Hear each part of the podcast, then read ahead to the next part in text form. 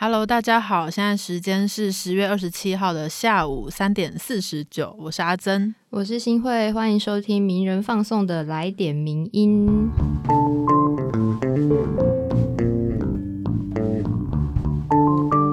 今天呢，大家有没有感感觉到，就是空气中有一股 开心的味道？什么味道？就是名人堂，就是上礼拜的时候，嗯，得到了一个。天大的好消息，梦幻的好消息，没错，就是在十月二十一号这天公布了今年的卓越新闻奖的入围名单。对，然后当天呢，就是主编柏松就是突然站起来说，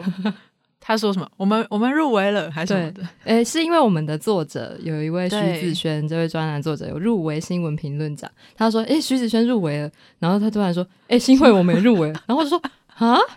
我还查了两次，我记得，我也我也记得，因为我们入围的是 Parkes 新闻奖，我不知道阿珍对这件事有什么什么想法吗？就是我觉得可能是因为那一天。好像发生了蛮多事情，而且那一天是博松的生日，对对，就我那一天一整个觉得很梦幻，而且就突然有被鼓舞到的感觉，有有有有。原本这阵子就比较士气低迷，嗯，好像一直以来士气都蛮低迷，就今年的关系吧，今年各界都士气低迷。是，那其实我跟博松在录，就是今。本周末即将播出的名人放送，我们有稍微谈了一下我们对于入围卓新奖的一些心得，所以跟大家预告，大家可以去听，就是还有我们入围之后的首组来宾是谁，周末也会揭晓。嗯，但我想要再讲一下，就是上周我们不是请到唐蜜跟八号来录，算是一个特别篇吗？对。然后那天唐蜜就有讲到，他就是从进来转角之后做 daily podcast，然后。意外变成一个 podcast 网红，对，然后他就有说，他那时候进来只是觉得他自己也不是什么多厉害的什么国际新闻专家，但他觉得他是保持着一种跟听友一起学习的方式，然后是跟像跟朋友分享，哎，你知道今天国际上发生什么大事吗？这样子的心态在做 daily podcast，然后我那时候听完就有受到一点。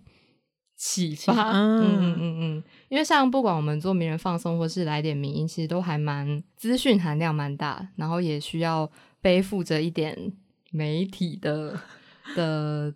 身份去跟大家讲这件事。对，但我跟阿珍之前都会一直反省，说我们是不是太常跟大家说，哎，大家要怎样啊，大家要怎样想什么的，很像在宣导或是教育的感觉。嗯，但其实我们原本的用意并没有这个用意，只是不知道什么 讲着讲着就变成这样。我们口拙吧？对，不太会讲话。对，但我觉得唐蜜讲那番话还蛮，就是有让我有，哎，原来可以有这样的思考方向，这样子想，所以可能之后来点名音。尽量朝这个方式，就是大家下班路、上班路的时候，有一个人跟你分享说：“哎，你知道最近有什么事情？”然后，呃，有些人有怎么样的观点吗？这样子，就是跟大家交个朋友的概念。嗯嗯，希望可以做到这件事情啦。嗯，好，好，那我们马上就来跟大家分享第一篇的我们要分享的文章。没错，这篇文章呢是我们的作者曾立新，那标题是。无照资商有什么问题？注册组长之乱后，心理师专业不容模糊。为什么会发生这件事情呢？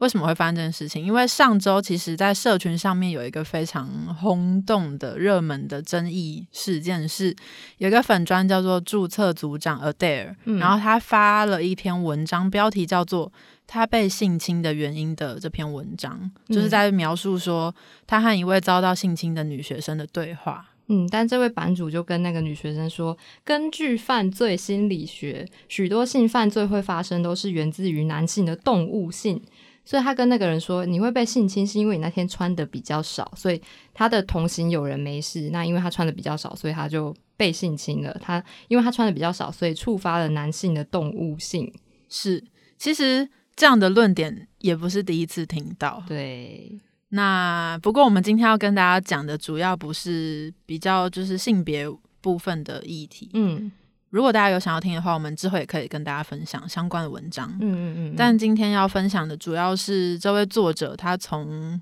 咨商的角度去讨论这个事件。嗯，因为这位注册组长 Adair，他其实就是等于被延上之后，大家就发现他居然是以一个无照的身份，然后在比如说用什么心理误谈啊、倾听秘密这种比较模棱两可的字句去经营一个工作室，然后就是你要付钱给他，然后可以去进行类似心理咨商这样的服务，所以等于就是无照咨商。那无照咨商会有什么问题吗？嗯，其实从这篇文章一开始就先跟大家厘清，就是说，其实台湾是没有心理医生这个职业的，那也没有什么心理咨询师啊、咨商师之类的证照，就是有经过国家认证的，只有所谓的临床心理师或是咨商心理师，那是属于医师人员的一种。那其实根据心理师法的规定呢，就是你要成为心理师的门槛是蛮高的，不只是要硕士毕业。那你的硕士班主修还必须是临床心理或是咨商辅导相关，而且在你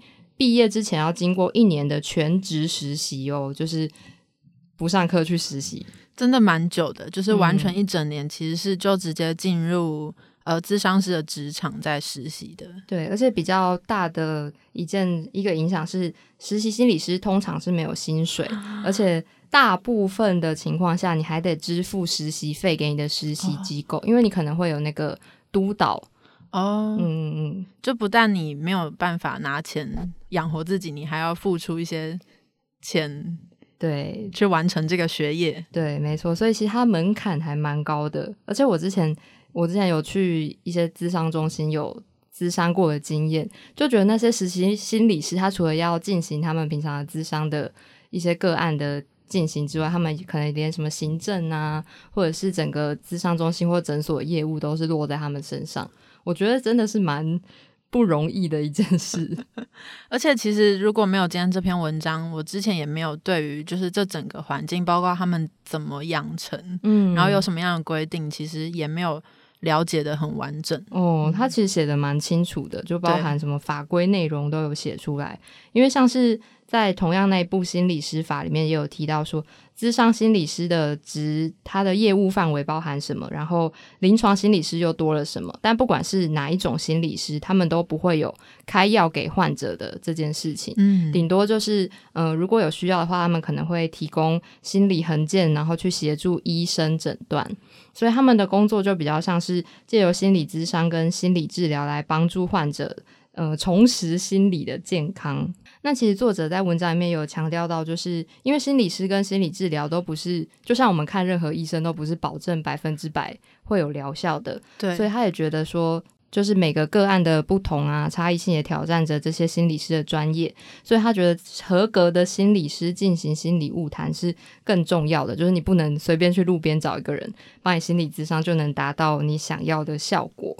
所以这一次的这个事件呢，其实也是凸显出社会大大众对于污名的恐惧，然后还有对于其实越来越多人对于心理照顾是有需求的。嗯，就是这个污名有点像是大家可能早期或现在可能还有，就是会对于说啊，要走进精神科或是咨商中心，是不是会被人家用什么眼光看待啊？对，嗯，所以可能就有的人不想走进去这些地方，那只好寻求其他的管道。可能有的人会去信宗教，但可能有的人他们就会看到这一类的什么无照之上 倾听秘密，就觉得哎，好像蛮适合我，就去了。但其实作者觉得这恐怕是会对求助者求助者造成更大的伤害，因为你接受到的是不专业、没有经过专业训练的服务。哦，所以在这篇文章的最后，作者其实也有引用在法规规定里面，如果你没有取得临床心理师或咨商心理师资格，就擅自执行临床心理师或咨商心理师的业务者呢，其实是可以被处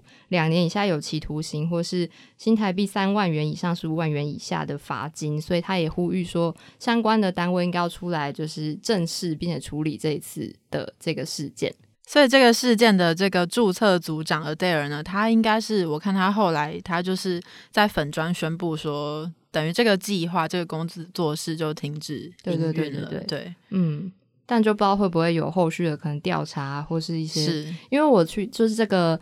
心理师的工会全国联合会有发布一篇声明，就是有在嗯谴责这件事，然后有呼吁大众要要留意这些。那下面其实有一些民众就有说，我在可能什么虾皮上面也有看到类似在贩卖这种服务的人，虾皮卖好多东西，就是什么都买，什么都卖，什么都不奇怪。现在变成虾皮，对啊，所以大家如果有看到的话，也最好就是可以留意一下，现在台湾的法规是有这样子的规定的。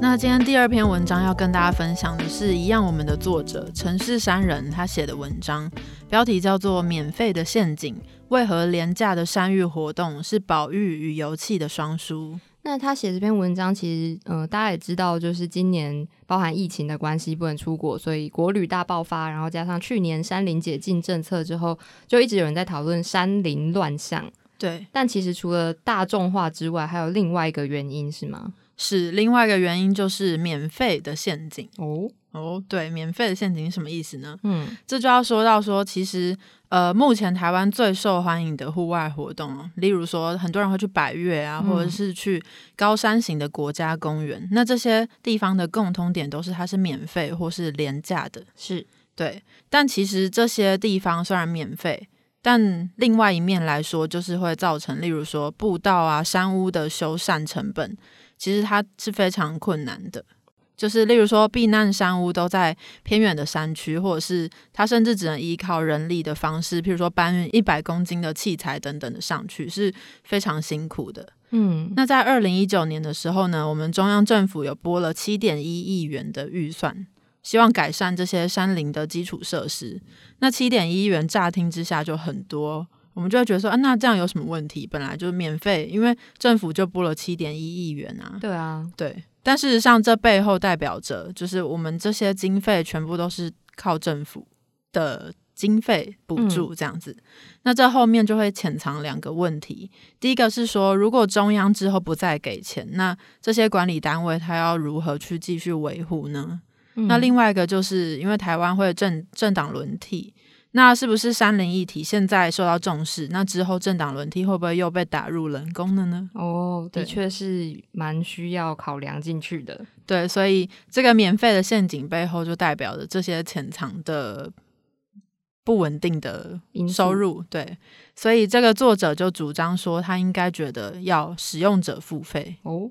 对，怎么说？美国跟加拿大的例子来说呢，这两个地方的国家公园，他们是会把入园者当成客户的，就是说他们不只会付费入园，而且他们还会消费。嗯，等于因为台湾并不会把这些，比如说登山客啊当成客户。嗯，那在美国跟加拿大的例子，就是他们会把这些客户视为是有经济效益的，就是他们会不只会付费入园，而且还会。消费，然后带动当地社群的一些经济。哦，对，那为什么会这样？因为美国的国家公园它其实是世界级的景点，然后在这个市场需求驱动之下，园方他就会觉得他有很大的责任要好好的保护自然资源，然后平衡这些大量游客带来的冲击。嗯嗯，而且他们的收入不像台湾是刚刚说的是中央政府百分之百的补助跟税金。所以他们更需要好好的把这个地方当做一个品牌在经营，所以他们当做品牌好好经营，他们才有办法吸收源源不绝的国际客户，也就是经济来源。这样，所以就是说，美国跟加拿大他们的看待国家公园的思维，跟台湾政府看待国家公园的思维是完全不一样的。对，没错。那其实这个不一样，也不是说有什么问题，只是因为两边的脉络跟历史发展不太一样。因为当初台湾发展国家公园的时候，被跟美国、加拿大不太一样。当初政府是主要想要重视保育生态，所以就反而那时候没有特别着重在规划油气啊、游客的需求等等的。但没想到现在就是游客大量涌入之后，对，反而就是回过头影响了当初他们想要重视的保育，然后导致作者说的双输的局面。哇，这其实蛮严重的。对。那所以，就我们这样可以说，都算是游客的错吗？就是游客是这个地方的乱源吗？可以这样讲？对，现在其实蛮多人会有这样子的立场，就是说哦，就是山林解禁，然后整个大解放，然后游客涌入等等的，品质低下这种。对，但作者其实他觉得，以刚刚说的美国跟加拿大来说，他们是。呃，世界级的访客量是远远超过台湾的，那他们同样也要面对这样大量的游客问题，他们是如何面对的呢？嗯，就是其实他们不把游客视为只是乱人，而是把他们视为有产值的乱人。哦，哎，我觉得很聪明。对啊，对，是其实是蛮有道理的，就是你要破坏我，那我也要从你身上。得到一些东西，这样。对，反正因为本来就也不可能阻止大家进去，本来就不是要阻止大家进去，是是是，对，所以呃，虽然当初刚刚说到台湾建立国家公园的时候的脉络其实是跟美国、加拿大不一样的，所以也不是说台湾政府一开始就做错了，只是作者觉得说现在已经时代变化了，那。我们应该要调整脚步，不要再用以前就是只是以保育为主的方式去维持营运。嗯，对，应该要正视这个人人皆可为登山客的时代。没错，真的是人人皆可为登山客。没错，大家现在滑 IG，应该身边朋友都是登山客吧？对，outdoor 风非常盛行。没错，对。那如果要在台湾进行这种所谓他说使用者付费，其实文章下面就会很多人质疑说。怎么可以这样收钱啊？因为毕竟台湾从来没有实行过这件事。对，台湾其实就是一直不适应这件事情。当初二零一五年的时候，也有曾经推行相关的方式，但受到很大的反弹。那作者就说到说，其实因为刚刚有说到这个大登山时代已经来临，对，那目前台湾的登山践行户外活动已经供不应求了，所以除了重新设计还有扩建这些热门路线的山屋啊。设施等等的，也应该要导入民营化，还有使用者付费的制度。嗯，那以美国跟加拿大为例的话，因为他们其实是注重荒野的保存，还有访客的独立自主精神，所以他们核发凭证是需要收费的，就是使用者付费。嗯，那其实这个收费并不是为了要提升服务。而只是就是为了要补偿行政管理还有保护园区资源的费用，嗯，就是使用者付费概念，没错。那另外就是还有瑞士跟日本的例子，他们其实也有一些民营的服务型山屋，像是很有名的瑞士高山俱乐部，他们主要收入来源就是付费会员，然后也会推行一些旅游行程啊、课程等等的。那日本的部分，他们各地都有山屋业者，那他们山屋业者就是。让国家是有出租公有地，然后让经营者自己负起这个设施维护的责任。嗯，所以看起来台湾是可以，虽然脉络不一样，但还是可以参考一下国外已经行之有年这种收费制度。对，所以总结来说，其实作者的概念很简单，就是他觉得羊毛长在羊羊身上，嗯，所以为了维护山林的这个资源，还有处理这些游客大量带来的负面的环境冲击，我们需要回头去使用者付费。嗯，就毕竟呃，大家一直说游客带来冲击，但是好像也没有说要怎么去解决，或是让这件事可以有一个循环下去进行。嗯，所以这篇文章提供给大家参考参考。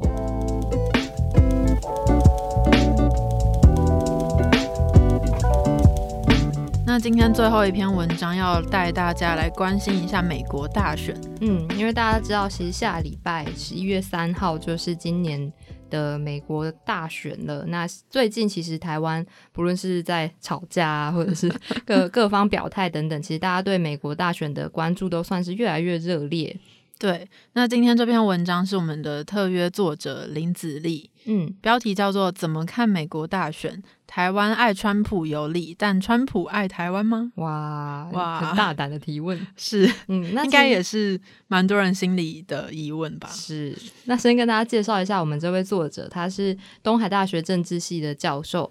那首先呢，就是他前面提到一个最近蛮有趣的民调资料，是英国民调公司他调查欧亚总共十六个国家的人民，就在川普跟拜登之间比较希望谁当选，结果其中就只有台湾是川普的支持度胜于拜登的。哇，直接突出。对，台湾支持川普有百分之四十二，那胜过拜登的百分之三十。那就大家会很想想说，那为什么只有台湾会有这样的民调结果，或是我们就可以解读成说台湾人爱川普吗？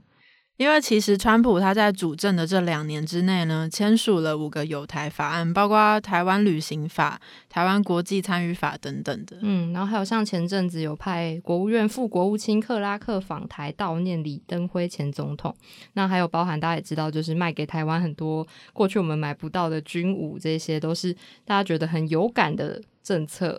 而且之前就是日本的一个八卦小报还。透露出了一个消息，说，哎，川普好像要顺风式访台的一个新闻。嗯，虽然后来大家都觉得应该是假新闻而已，但是，呃，作者就说，川普是连金正恩都见得到的男人，见蔡英文有什么困难的呢？那其实他觉得。重点是川菜会能代表什么吗？因为川金会之后，就川普见金正恩之后，北韩还是一如既往的在发展他们的核武，可是就已经对国际释放出一个消息是：哦，川普是可以连金正恩都见得到的美国领导人。所以作者提出这段意思有点像是说，不管川普他大动作做什么，甚至真的旋风访台好了，但他其实背后的考量都还是他自身或者是以美国利益为优先的。所以作者他觉得说，无论如何，无论最后谁当选，嗯，其实美中的美国跟中国的关系还是会进入一段比较和缓的阶段，嗯，而且美国也会运用不同的战略，然后继续的警惕中国的发展，嗯，所以他也提到说，如果你是一个理性的执政党，应该就不会过度押宝任何一个阵营，就是台湾也不能过度押宝。民主党或共和党胜选，或是美国也不可能完全的押宝说哦，我今天就是要反中，或是我就是要挺中，所以他觉得之后会往一个比较和缓的方式前进。那问题来了，相信应该很多人还是会想要知道说，如果拜登。当选到底会发生什么事情呢？对，作者是认为他一方面拜登一方面可能会开始修补中国跟西方国家的关系，那另外一方面也会联手同样主张印太战略的欧盟，然后会要求中国更加遵守一个基于法律和通行自由，并且更具公平效益的多边主义。嗯，所以听起来就是觉得他应该还是会维持他一贯的。风格跟立场，对，然后可能就不会像川普过去这四年这么的硬派，对，嗯。但如果今天川普又爆出一个大惊奇，又连任了，会怎么样呢？作者说，就是哎，他会不会进一步的呃爱台湾或是有台呢？其实作者觉得说，这是一个不切实际的想法。对他其实有提出一些他的论述，就是他觉得。目前有发生的事情，像是有数千家的美国企业就控告川普政府说，嗯，你们对中国商品加征不当关税，那这其实就会对于把外交政策都视为生意的川普而言，会变成一个比较大的压力。嗯，就是他既然都连任了，他可能会跟中国达成一个比较好的协议，然后是符合美中双方的短期利益。那这就是作者觉得，这恐怕是美国贸易代表总署一直还没有表态对台湾贸易协定的其中一个因素之一。嗯，所以其实这样听起来，不管谁当选，都不会维持目前美国对中国这种比较强硬的态度，但是。台湾人听到这边就 要悲观吗？听起来就是大家可能说啊，那怎么办？对啊，谁当选怎么好像对台湾都不太好。作者在这边给了三个的论点。嗯，第一个是说，就是其实大家不用担心，因为台湾借由防疫成功跟中国隐匿疫情的事情，那世界上很多的国家其实已经认知到说，他们过去。睁睁呃睁一只眼闭一只眼，假装没看见台湾，其实是不对的。嗯，那另外一点是，也因为疫情的关系，台湾制造业其实算是呃大放异彩的状况。那相对稳定的疫情也带动了经济表现，所以其他国家对台湾的民生啊、生计或医药制成品有更高的需求，所以台湾的经济表现其实是持续在上升的。对，那第三点呢，就是其实美国对华为还有它的半导体产业的限制，并不会在选后就放松或松懈。然后，世界其他国家对台积电甚至是台湾半导体的需求也会增加。对，所以他基于以上三个理由呢，他觉得不管怎么样，也许大家在这种选举的时候，就是会特别投入啊，特别的想要去知道这件事到底会不会对我们有多大的影响。但作者觉得，不管是谁当选，台湾都应该要继续保持我们的战略定力，然后还是要清楚的去面对中共的一些恫吓啊，或他们的战略，然后把现在面临的危机变成台湾竞争力提升的契机。台湾加油，台湾加油！听完就觉得好了，大家还是要定心，嗯，平静。对，就毕竟还是美国的选举，大家就是知道结果如何，然后如何应对，这样子应该是看起来这样好像是比较理性的做法。对，那如果大家还是持续想要关注美国大选的话，其实大选当天或之后，我们也会邀请一些特别的作者来。写一些相关的评论，对。那如果到时候有机会的话，我们也会再跟大家分享。好，好。那以上就是今天的来点名音，希望大家喜欢。如果你有任何意见的话，欢迎留言或是到 Apple Podcast 评论给我们看到。谢谢大家，拜拜。我是阿珍，我是新慧，拜拜。